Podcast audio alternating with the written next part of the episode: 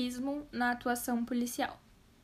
Ações violentas da polícia se repetem todos os dias. Temos como principal motivo os jovens negros. Foi construída a imagem do negro como uma imagem do crime.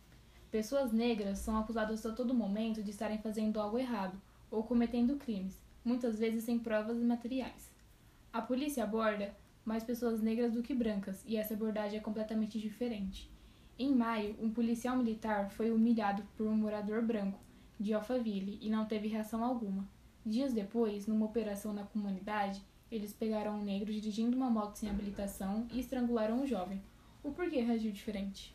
Isso comprova que para a polícia existe sim um padrão criminoso, que seria um jovem negro, pobre e periférico. O Brasil é o segundo país da América do Sul em taxas de homicídio. Aqui a polícia também mata mais pessoas. Foram 11.520 pessoas mortas pela polícia em 2018 e 2019. O Rio de Janeiro, cartão postal do Brasil, vive assolado por tiroteios cotidianos entre a polícia e traficantes sicilianos. Só no Rio de Janeiro, em um mês, a polícia militar matou mais do que a americana em um ano.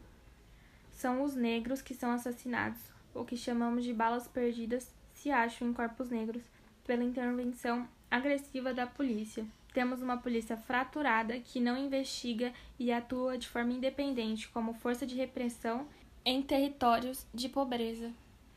Há muitos casos assim, acontecendo todos os dias por todos os lugares do mundo. Há também muitos casos de pessoas negras acusadas e presas injustamente, e não é de hoje.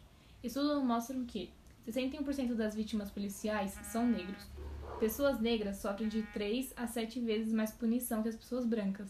Uma pessoa negra tem de 4 a cinco vezes mais chance de ser morto pela polícia. Pesquisas mostram que a PM mata de uma pessoa, uma pessoa negra a cada 16 horas. 75% das mortes consideradas mais violentas são de vidas negras. 75% da população carcerária no Brasil é negra. Quando se fala em encarceramento em massa, se refere ao encarceramento massivo dos negros. A taxa de negros comparada à taxa de brancos aprisionados tem crescido, e tem crescido constantemente nas últimas décadas. O mesmo ocorrido com George Floyd aconteceu cinco dias depois no Brasil com uma brasileira negra, que não teve a mesma repercussão que o caso de George. Isso mostra que para os brasileiros esse tipo de crime já se tornou algo natural. Hoje quem pratica crimes racistas é solto por um milhão de dólares, e enquanto os milhões de pedaços ficam as mães das vidas negras que recebem a notícia de que seu filho foi a vítima de mais uma bala perdida contra, contra a vida preta. Quantas pessoas já se foram e quantas ainda vão pelo racismo institucionalizado? Para destruir essa imagem de pele negra criminosa é difícil, porque é algo construído há muito tempo. O Brasil foi o último país ocidental a abolir a escravidão. Para acabar com isso, é preciso haver mais representação nessa área de trabalho com isso se agrega mais um problema, que é a taxa de negros analfabetos. É cinco vezes maior do que a de brancos, que a cada cinco diplomatas, um é negro. É preciso ter mais investimentos nas vidas negras. O menino João Pedro, morto durante um mandato de busca na favela, a polícia tinha como obrigação realizar dois mandatos de busca e apreensão e alega fuga dos réus entre as casas na favela. João Pedro jogava sinuca na casa de seus familiares quando a polícia invade a casa, atirando sem pensar em quem estava dentro. João Pedro foi atingido na barriga, levado até a quadra mais próxima por seu primo, onde foi resgatado por um helicóptero que deixou a família do garoto sem nenhuma informação de vida. Para que o hospital foi levado, foram horas sem informação. A polícia devia ter agido com mais respeito e atenção à forma de intervenção em uma casa onde havia crianças e pessoas inocentes. A família Santos Rosa foi confundida com um carro de foragidos do Rio de Janeiro. Estavam indo para celebrar a chegada de mais um bebê, quando seu carro foi atingido por 80 tiros que foram disparados pelos militares que mataram o motorista, que era músico, segurança e negro. Eles deveriam ter tido uma abordagem e uma revista cautelosa do carro e dos passageiros. Em 1989, em Nova York, teve o caso de cinco adolescentes negros que estavam passeando pelo Central Park à noite junto com mais um bando de uns 30 jovens, e foram acusados de estuprar uma mulher que havia sido estuprada no local.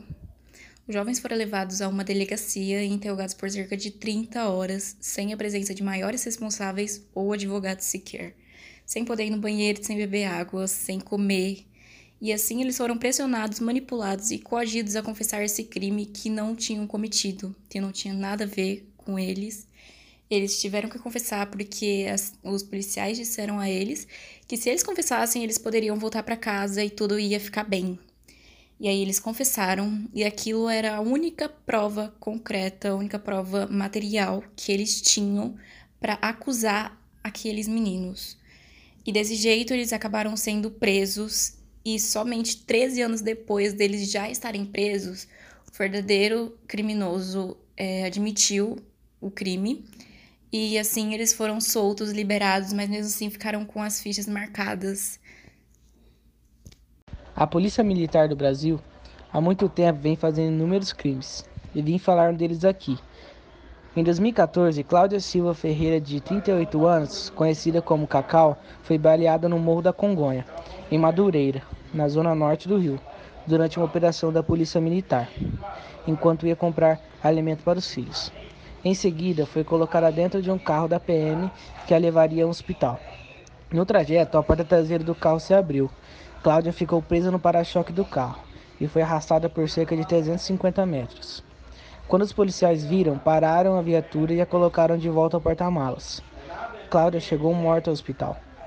A polícia, depois da bala perdida, tinha que ter chamado imediatamente a ambulância para fazer os primeiros socorros e levá-la em segurança ao hospital.